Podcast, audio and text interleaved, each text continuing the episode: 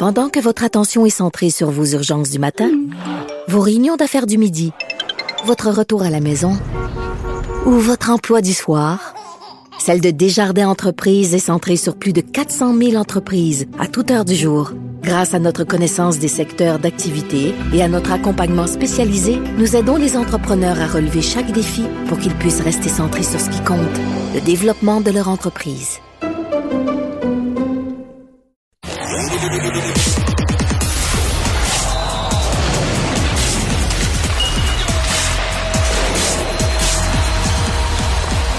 Jean-François Barry, un chroniqueur pas comme les autres. Jean-François. Salut Mario. Euh, L'arrivée de Chantal Maccabé avec le Canadien, c'était l'ère de la transparence, hein? oui, mais au niveau des blessures, si c'est là que tu veux en venir. Non, mais là, je vois, des, je vois des, des collègues, des gens du monde du sport, dire que ça devient la risée, l'infirmerie du Canadien. Oui, pas juste parce qu'il y a beaucoup de monde, mais parce qu'on sait pas ce qui se passe, on sait plus, les joueurs sont supposés revenir, ils reviennent pas. À un moment donné, ils reviennent patiner une journée, on n'a plus de bilan, on n'a plus de suivi. Ouais, puis là, c'est comme si tout le monde a décidé que c'était assez chez les journalistes, puis pour vrai, je trouve ça correct. Là. Puis là, tout le monde, tous les journalistes qui couvrent le Canadien le mettent sur leurs médias sociaux, le soulèvent, comme quoi c'est ridicule. Et le plus récent épisode, c'est celui de Kirby Doc, qui euh, a manqué des matchs. Et on a dit que la raison pour laquelle il manquait des matchs, c'était un virus qui n'était pas lié à la COVID. Finalement, c'est une blessure au, au, bas du corps. Donc, sa maladie s'est transformée en, blessure. Non, on dit que c'est le, fait qu'il allait pas bien était lié à une blessure au bas du corps. Fait que là, il va falloir qu'il y ait un médecin qui vienne me m'expliquer pourquoi, je sais pas moi. Mais qui avait mal un genou, on pensait que c'était la grippe. Ouais. Mais comment ça se fait, ça? Comment, comment ça se peut ait mal de genou, une hanche, un orteil, une cheville, te donne des nausées ou te donne euh, des étourdissements ou un mal de tête ou le nez qui coule? Là, il y a quelque chose qui m'échappe, mais j'ai pas eu tous les microbes dans la vie. Peut-être qu'il y en a un que toi et moi, on n'a pas eu, Mario, puis qui, qui atteint le bas du corps et finalement qui atteint euh, un rythme de sinus. Là, ça se peut. Bon. Mais ça disons que, dans une année où il y a beaucoup de blessures, on sait jamais trop ce qui se passe, c'est c'est une grosse couche que tu rajoutes là. Ben, c'est une grosse couche, puis c'est parce qu'il n'y a pas juste celle-là. Là, tu sais, euh, Brandon Gallagher. As-tu eu des nouvelles de Brandon Gallagher récemment? Il n'a pas été vu qu'une botte à quelque part, là, euh, une botte de marche. Oh, oui, mais ça, ça c'est parce qu'il y a des gens qui l'ont euh, qui l'ont photographié dans le sud là, pendant la pause du match des étoiles. Mais je veux dire, est-ce qu'il revient? Est-ce qu'il va revenir cette année? Il, il, en est où dans son processus? Sean Monahan, on peut pas l'échanger parce qu'apparemment il est blessé. il, il y a quoi? Il est à combien de jours de revenir? Il est à quelle étape du processus? Euh, Joel Edmondson, qu'est-ce qui se passe avec? Fait que, tu sais, qu'il y ait plusieurs blessés, c'est une chose.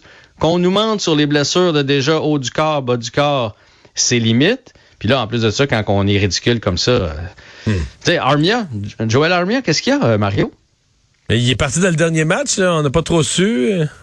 T'as vu la face de Martin Saint-Louis d'ailleurs quand le, soigneur est revenu derrière du banc? Ouais, il avait l'air sceptique. Fait une espèce il a fait euh, comme une espèce de face de que c'est hein? Quoi? Que c'est ça avec des goûts là? Tout le monde a pensé que c'était comme la gastro euh, la face de Martin Saint-Louis voulait dire ok euh, j'ai assez de détails j'en veux pas plus que ça mais on n'a pas de on n'a pas de nouvelles de Joel Armia non plus fait que tu sais à un moment donné le Canadien a plus de la moitié de sa masse salariale présentement à l'infirmerie on aimerait juste ça avoir des détails puis je pense pas que de dire qu'il y en a un qui, est malade puis que l'autre c'est la hanche ou quelque chose comme ça, ça va pas faire en sorte que tout le monde va se pitcher là, pour frapper la hanche de Joel Armia mais qu'il revienne au jeu.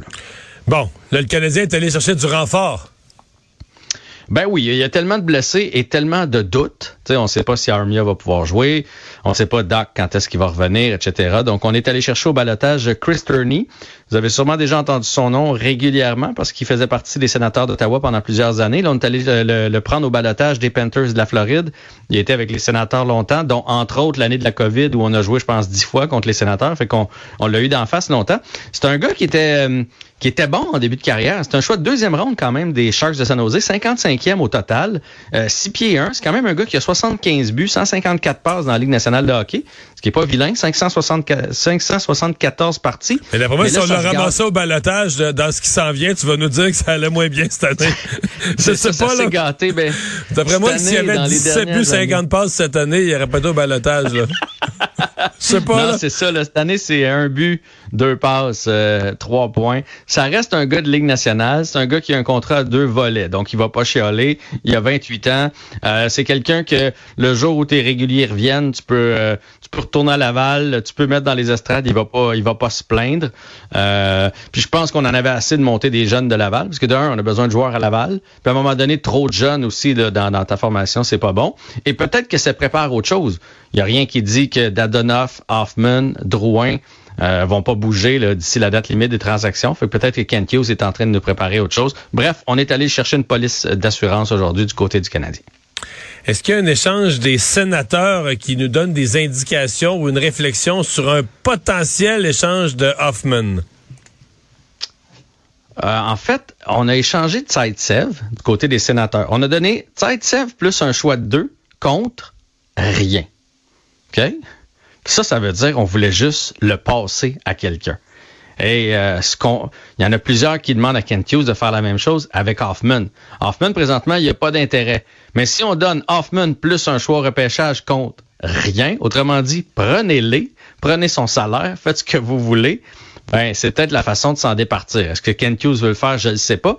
Mais en même temps, ça met en lumière, Mario, à quel point le plafond salarial est devenu une gymnastique puis à quel point c'est compliqué pour les DG de faire des transactions. Tu sais, les sénateurs hier, ils ont fait ça parce qu'on voulait se débarrasser du salaire. On voulait se faire une place. faut vraiment, vraiment que tu sois, comment dire... Euh... Il faut vraiment que tu veuilles plus le contrat. Tu gardes, le contrat est un tel plaie dans notre masse salariale qu'on est prêt à donner un candidat, donner un jeune joueur à une autre équipe pour le ramasser.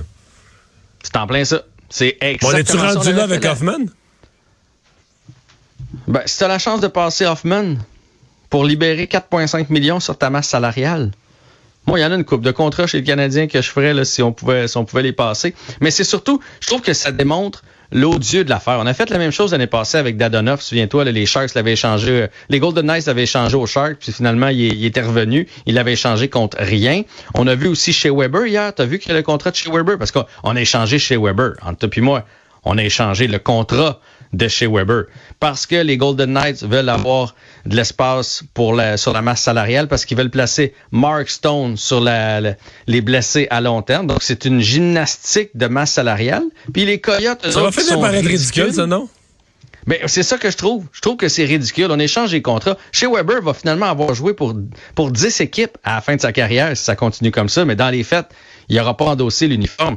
Les, les, les, Coyotes, là, ils ont eu Weber, ils ont eu Ossa, ils ont eu Bolden, puis ils ont eu Pronger, euh, qui ont jamais joué pour eux. Ils font juste ramasser des contrats parce que les autres ont de la misère à atteindre le plancher salarial. Fait que quand ils ramassent un chez Weber, les autres sont contents de l'avoir. Hmm. Fait que je trouve que c'est un peu ridicule. Là. Il faudrait changer cette règle-là dans la Ligue nationale de hockey. On s'échange des contrats des joueurs qui jouent pas. 20 secondes, vous parlez de tennis? Ouais, Félix Auger-Aliassime qui a gagné aujourd'hui, donc s'en va en demi-finale du côté euh, de, du, tournoi de Dohal. Euh, malheureusement, donc il a gagné 6-4 et 7-6. Malheureusement, il va affronter qui? Oh, Daniel Medvedev, encore une fois. ben, ouais, on va finir par, le, va finir par le battre. Tournoi. merci Jean-François. Salut.